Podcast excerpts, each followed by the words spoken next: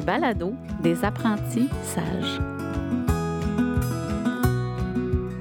Bonjour Emma. Allô? Comment ça va? Ça va bien, toi? Ça va bien, merci. Contente de te recevoir, Emma. Merci d'avoir accepté l'invitation. Ça me fait vraiment plaisir. Je suis vraiment contente euh, de pouvoir échanger avec toi aujourd'hui. c'est un plaisir de se retrouver parce qu'en fait, nous, Emma, on a eu le, ben, le plaisir de travailler ensemble parce que j'ai été ta, personne superviseure qui t'a accompagnée euh, dans une expérience de stage et donc ça a été un, beau bonheur pour moi. Fait de me retourner vers toi pour savoir si ça tentait de faire, partie du balado, ben, c'était comme un peu une évidence parce que ça avait été un beau moment qu'on avait partagé. Puis on a toujours eu des beaux échanges. Donc, euh, voilà. Alors, euh, Emma, c'est intéressant de revenir sur, justement, parce que tu viens d'officiellement d'être gradué en septembre 2022. Donc, euh, tu es de la cohorte 2018-2022. Oui. Donc, tu as été une étudiante de la pandémie. Oui. qui, qui, a affronté la pandémie. Puis si on revient justement sur euh, disons, ton expérience de stage 3, l'expérience avec laquelle on, dans laquelle on a travaillé ensemble, toi et moi, euh, c'est quoi ton contexte de stage à ce moment-là? Tu étais dans quel milieu, dans quel contexte? Euh, moi, j'ai fait mon stage 3 dans mon ancienne école secondaire. Donc, j'ai recontacté mon école secondaire parce que euh, quand j'étais en secondaire 5, ils ont commencé à ouvrir une classe primaire euh, annexée à, à, notre école. Donc, c'est une école privée. puis, j'avais eu deux expériences de stage au public. J'avais envie de découvrir un peu le monde du privé. Puis j'aimais retourner dans une école que je connaissais bien, mais je connaissais pas du tout la partie primaire. Donc ça, c'était intéressant à ce niveau-là. Euh, puis, en fait, à mon école, on est, en fait, il y avait deux classes, une classe de cinquième, une classe de sixième. Puis, il y avait deux enseignantes en co-enseignement. Donc, on avait un mur amovible, on avait une immense classe. On était, il y avait 45 élèves en tout. Euh, puis, j'avais mon enseignante associée euh, qui enseignait aux deux groupes. Les deux enseignantes avaient vraiment un rôle d'enseignante pour les 45 élèves. Des fois, dans les dans des classes comme ça, en co-enseignement, il y a une enseignante responsable des sixièmes, puis une enseignante, par exemple, responsable des cinquièmes. Mais là, c'était vraiment tout le monde. Euh, en fait, les deux enseignantes enseignent à tout le monde. Euh, donc, ça a été mon expérience de stage 3. J'ai essayé du co-enseignement. Euh, c'est sûr qu'avec l'université, on avait comme des certaines règles à, respecter. Donc, j'ai fait, on a fait beaucoup de décloisonnement. Donc, on, avait un mur amovible, donc on le, on le refermait. Mais j'ai, j'ai pu expérimenter l'enseignement en grand groupe à 45 qui, peut être très impressionnant. Au début, ça surprend. On est comme qu'il y a beaucoup d'enfants qui me regardent en ce moment, qui m'écoutent, euh, plutôt qu'une petite classe. Mais euh, j'ai vraiment adoré enseigner avec, autant d'élèves, surtout au troisième cycle. Moi, j'aime beaucoup euh, le côté autonomie des enfants. Donc, ça, j'ai vraiment, vraiment apprécié. Donc, voilà pour mon expérience de stage 3. C'est intéressant ce que tu dis, Emma, parce que je me souviens très bien que quand tu, tu parles des balises universitaires, en fait, ce qu'on souhaite, c'est de vous faire euh, apprivoiser, découvrir vos habiletés en enseignement, en gestion aussi. Gérer une classe, ça va, c'est des défis, mais c'est le boulot qu'on a à faire. Gérer 45 élèves, c'est un autre défi. Donc, je me souviens qu'on a eu la discussion qu'on voulait que tu vives cette expérience-là bien accompagnée, ce, que, ce, qui était, la, ce qui était la, réalité, mais on ne voulait pas ne te surcharger mm-hmm. non plus. Puis je me souviens bien qu'à ce moment-là, c'était un peu un défi pour toi de dire ben je, vais le relever, je vais l'essayer, j'ai un terrain de jeu en avant de moi, pourquoi je ne l'essaierais pas? Donc je me souviens que ça faisait partie des discussions. Euh, rappelle-moi le fonctionnement de la. En fait, disons qu'on parle des matières de base français, mathématiques, une enseignante était responsable d'une, l'autre de l'autre. Comment ça fonctionnait un peu pour les matières, les compétences disciplinaires? Oui, mais en fait, on avait, nous, le, le programme un peu qu'on faisait à notre école, c'est qu'on enseignait euh, certaines matières en anglais. Donc, on avait l'univers social, les sciences, l'éthique et culture religieuse et l'anglais qui était enseigné. Euh, on avait deux enseignantes, euh, ben, mon enseignante associée et euh, l'autre enseignante qui était là qui parlait super bien en anglais. Moi, c'était un défi pour moi parce que c'est sûr que moi, je suis habituée d'enseigner en français. Puis là, il y avait des, élèves, des fois, ils pouvaient nous répondre en français, en anglais, peu importe le contexte. Je pouvais poser une question en anglais, ils pouvaient me répondre en français ou en anglais, comme ils voulaient. Puis les autres matières, le français, les mathématiques, euh, pas mal ça, français, mathématiques. Oui. ça, c'était enseigné en français, évidemment. Euh, puis, on se séparait un peu la tâche euh, entre les enseignantes. C'est certain que moi, je donnais pas le cours d'anglais aux élèves, mais euh, on, on réussissait à séparer la tâche. À un certain moment, c'est sûr que ben, je devais expérimenter l'éthique et culture religieuse, l'univers social. Donc, là, je l'ai enseigné en français pendant un mois intensif, mais pour le reste, c'était enseigné en anglais. Puis on alternait beaucoup entre les enseignantes. Euh, des fois, il y en avait une comme plus euh, en arrière qui faisait la gestion de classe, parce qu'encore là, il y a quand même 45 élèves. L'autre pouvait enseigner. Des fois, on enseignait chacun notre bord, parce qu'on avait comme deux gros tableaux blancs de chaque côté de la classe. Là, si on enseignait du français, de la grammaire, puis là, moi, je faisais l'exercice, mais ma collègue de l'autre côté le faisait aussi en même temps pour que les deux groupes puissent suivre. Donc, cette belle expérience-là t'amène vers ta quatrième année. Et là, quatrième année, c'est la dernière expérience de stage accompagné. Donc, euh, ton choix s'est tourné vers quoi pour cette dernière expérience-là? Mon choix s'est tourné encore vers une école privée parce que j'avais vraiment aimé mon expérience euh, du privé. Euh, l'école où j'ai fait mon stage 3, d'ailleurs, quand quand on a terminé le stage, j'ai eu la chance de reprendre un peu les rênes parce qu'il y a une enseignante qui a quitté. Euh, donc, j'ai quand même fait plusieurs mois, environ sept mois là, à cette école-là. Donc, j'avais un, j'ai vécu c'était quoi l'école privée puis j'avais beaucoup apprécié euh, le contexte. Puis j'avais envie d'essayer une autre école privée mais avec un contexte différent parce que là j'étais vraiment comme dans une école secondaire avec une petite classe primaire. Là, j'avais vraiment envie de voir c'était quoi une école primaire complète euh, privée avec tous les niveaux. Donc, je me suis retournée vers une école qui est près de chez moi, une école privée que je connaissais un petit peu. Euh, puis, j'ai fait mon stage en quatrième année, euh, qui est un niveau que j'avais pas eu la chance de, de tester en stage. Essayer encore. Et là, tu vis ton expérience de stage. Il faut dire que dans notre calendrier universitaire, euh, tu es là du, début de l'année, un petit, un petit retour à l'université en septembre, mais disons de octobre à, décembre, c'est toi qui es là. Tu reviens à l'université janvier, février, mars. Euh, quand il vient le temps de partir, finir ton stage, ben t'es es, tombé dans la mire, disons, de, la direction d'école, entre autres. Donc, euh, il y avait déjà des réflexions sur qu'est-ce qu'on pourrait faire pour retrouver Emma lorsqu'elle va terminer son, son, année universitaire, je pense. Oui, mais c'est souvent, en plus, c'est vraiment une question qu'on me demande souvent par rapport au, euh, au recrutement dans les écoles privées. Ben, en fait, comment on peut avoir un contrat ou un poste école privée versus public. Au privé, il faut savoir que c'est la direction qui embauche les enseignants. Donc, c'est sûr que moi, j'ai fait mon stage 4, donc ils me connaissaient déjà, ils connaissaient comment je fonctionnais, ils appréciaient beaucoup. Donc, c'est sûr que eux, euh, ils avaient envie de m'avoir dans leur équipe. Ils n'ont pas besoin de passer dans le bassin des enseignants comme à la commission scolaire. C'est vraiment leur décision à eux. Euh, puis, en fait, ils m'ont proposé, quand j'ai terminé mon, bac, euh, de, rester jusqu'à la fin de l'année dans l'école, de faire de la suppléance, euh, de, créer, parce que j'aime beaucoup créer du matériel pédagogique.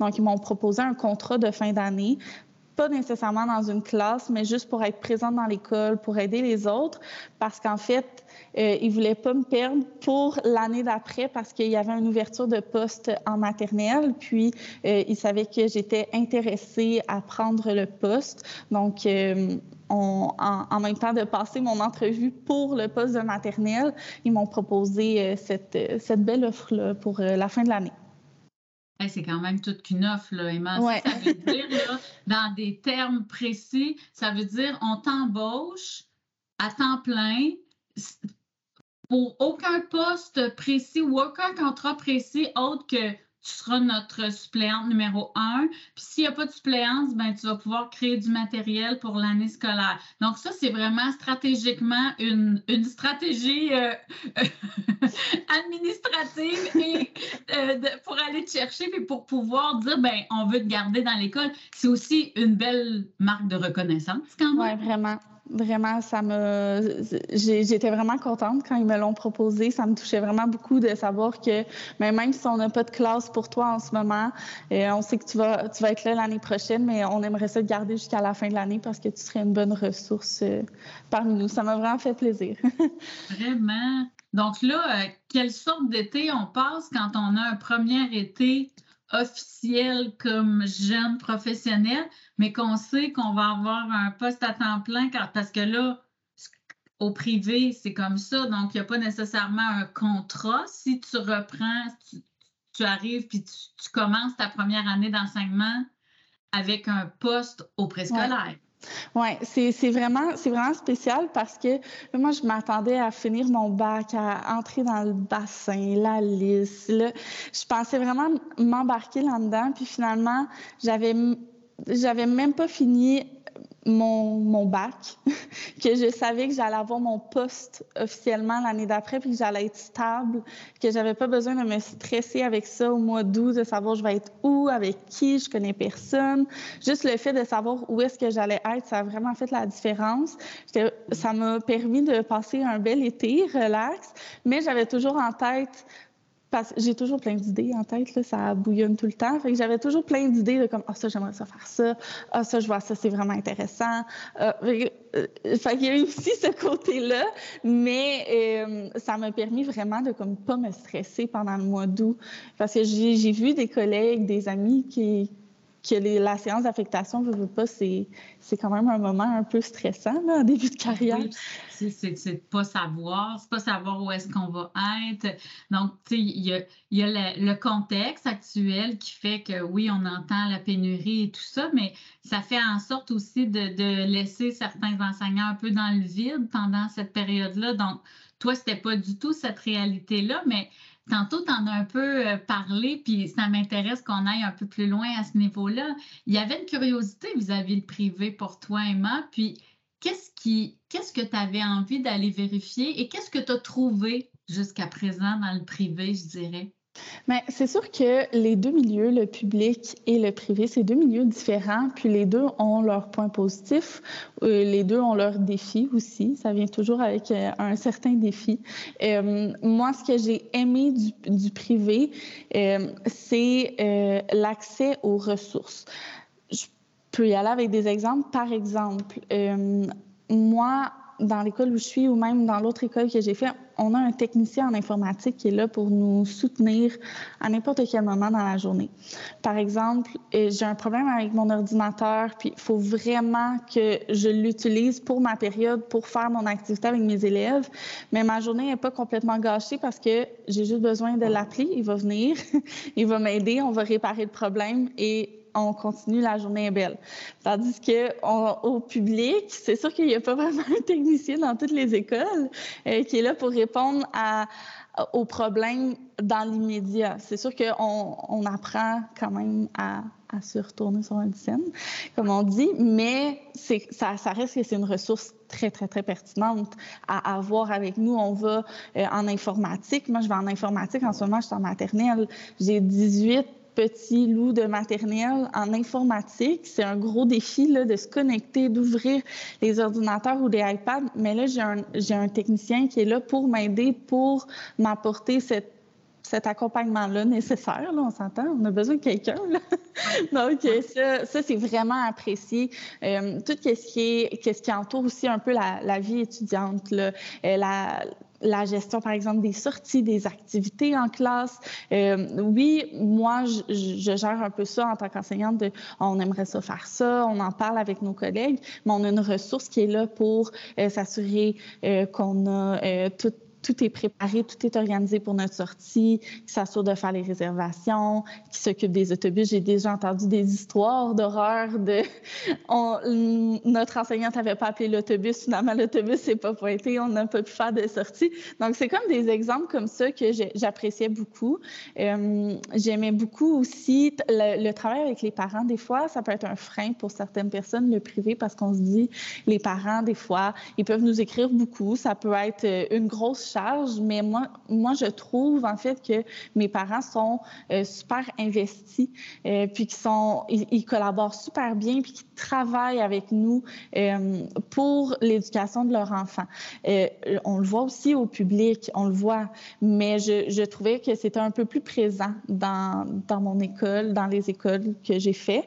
Euh, donc, ça fait partie des points. Puis un autre point que je trouve super important, c'est le fait que c'est la direction qui engage ses enseignants, son personnel.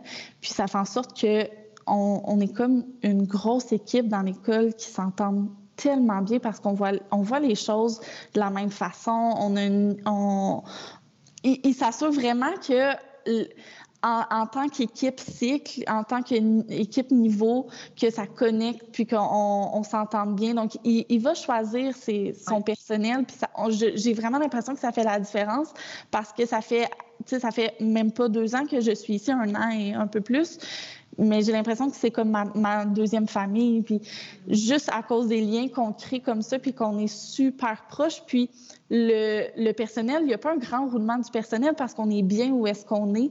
Euh, les, enseignants avec qui je parle sont bien à l'école ici, euh, donc ils, veulent rester. moi, ça, je trouve, ça fait vraiment la différence euh, dans mon quotidien.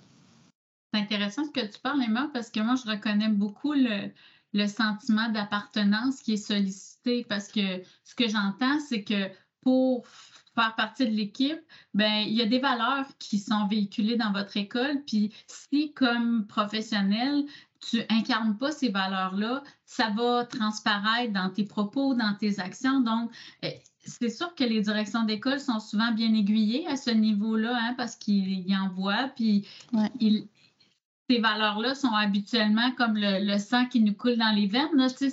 C'est très, très profondément ancré. Donc, euh, ça devient cohérent de travailler ensemble. On entend souvent que travailler au privé, ça demande euh, plus d'engagement, plus d'implication.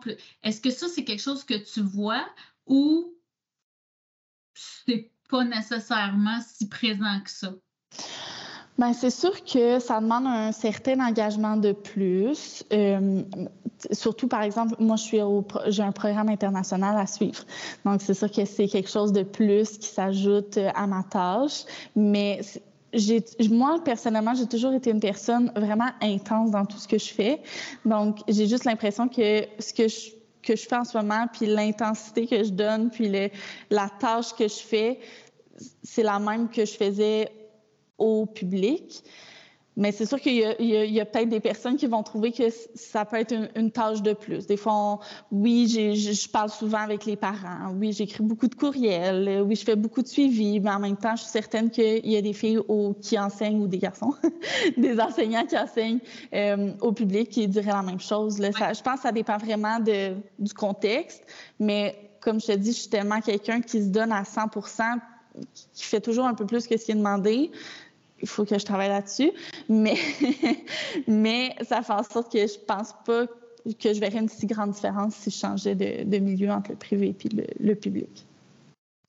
Tu dis que tu es engagé puis que tu donnes à 100 puis on, a une autre preuve directe.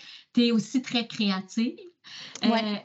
Il est né de, ton, de ton cru, une petite entreprise de, création de matériel pédagogique. Comment ça fait d'années, Emma, que tu fais ça? Bien, j'ai commencé ça à la fin de ma première année au bac. Donc, ça va faire comme quatre ans que je fais ça. Euh, j'aime vraiment ça. J'ai le petit côté, je pense, créatif de ma mère, puis le côté entrepreneurial de mon père. Donc, ça fait comme un, bon mix. Mais, ouais, c'est ça. Mais euh, j'aime vraiment ça, créer du matériel. Quand j'étais au bac, euh, je faisais de la suppléance. Là, on se promenait d'un niveau à l'autre en, en, petit contrat par-ci par-là ou en stage. Euh, donc, j'aimais ça créer pour tous les niveaux selon l'intérêt du moment. Là, en ce moment, je suis vraiment plus dans le monde du préscolaire. Donc, c'est sûr que je suis super inspirée par ce que je fais. Puis là, je crée plein, plein, plein, plein de choses pour le préscolaire, plein de documents pédagogiques. Ça m'arrive parfois d'avoir des petites idées pour d'autres cycles. J'en fais par-ci, par-là, mais j'aime vraiment ça, créer. Là, des fois, les gens, ils, me disent, ouais, mais là, ça va te faire trop pour toi de d'autant créer. Mais il faut apprendre, je pense, à doser. Oui, j'aime ça créer mon matériel pédagogique, mais je vais aussi euh, chercher les idées des autres puis prendre les documents que les, tu sais, sur mieux enseigner il y a tellement plein de belles ressources. Je ne crée pas tout ce que je fais de A à Z, mais j'aime quand même ça. Quand même ça. Donc, dans, euh, quand on va partager ton épisode, ben en même temps, on va pouvoir partager un lien vers euh, ta, ta, ta, boutique. On dit tout ça comme ça. Je ne sais même pas si c'est comme ça qu'on dit ça. Comment ben, j'ai, ben, j'ai une page euh, Instagram. Sur Facebook, je ne suis pas super active sur Instagram. Je, partage beaucoup de mon quotidien, de ce que je fais en classe, pas juste du matériel pédagogique, mais vraiment euh, des idées, des albums, de la littérature jeunesse. c'est comme très varié. Puis sur mon site Instagram, ben, sur ma page Instagram, il y a les liens vers vers les, boutiques où tout est redirigé. Bien, on va partager en même temps parce que quand on a des belles ressources comme ça, on, les partage. Puis, tu sais, Emma, euh, tu as un beau parcours, tu as un parcours très, très engagé. Tu sais, dès le début de ta formation, tu étais une étudiante qui était engagée. Euh, tu sais, si demain matin, Emma, tu rencontrais un jeune étudiant ou un jeune enseignant qui termine sa formation, Qu'est-ce que tu lui dirais que tu sais maintenant que tu aurais aimé te faire dire quand tu es sortie de l'université? Alors, ah, c'est sûr que je suis sortie il n'y a pas tant longtemps. Il n'y a pas mais... longtemps, mais quand même, quand même. Je suis sûre qu'il y a des apprentissages qui sont là. Hein? Oui, mais mm, on ne peut pas tout connaître en sortant de l'université. Moi, c'est ça que, que j'apprends à tous les jours. On ne connaît pas tout, puis on apprend mille fois plus sur le terrain, puis dans nos premières expériences de contrat, nos premiers euh, contrats, ou ça peut être un poste là, comme, moi. Mais on apprend énormément, puis à tous les jours, j'apprends. Puis oui, c'est normal de se tromper. Il euh, faut qu'on vit des échecs pour pouvoir s'améliorer. Donc, on connaît pas tout. Euh, puis, on a plein de belles ressources autour de nous. Nos collègues sont là pour nous aider. Moi, c'est vraiment ça que, que je garderai en tête pour, hmm. euh, pour, pour, partir. Là. De demander de l'aide, puis d'accepter hein, aussi qu'on on continue d'apprendre. Tu sais, c'est la beauté de notre profession. On n'arrête jamais d'apprendre, puis tant mieux. Ça fait en sorte que ça reste créatif, ça reste dynamique. Puis c'était vraiment une belle, euh, un beau modèle, je trouve, Emma, pour, euh, pour nos jeunes étudiants puis nos jeunes enseignants de, de voir l'engagement qui, qui, a été ton, ton, vraiment ton moteur depuis le départ. Donc, euh, merci pour ta présence cet après-midi, Emma. C'était un plaisir d'être avec toi. Merci beaucoup. Ça m'a fait vraiment plaisir. C'était super le fun. à bientôt, ma belle. Merci. Bye bye. C'était une balado des apprentis sages.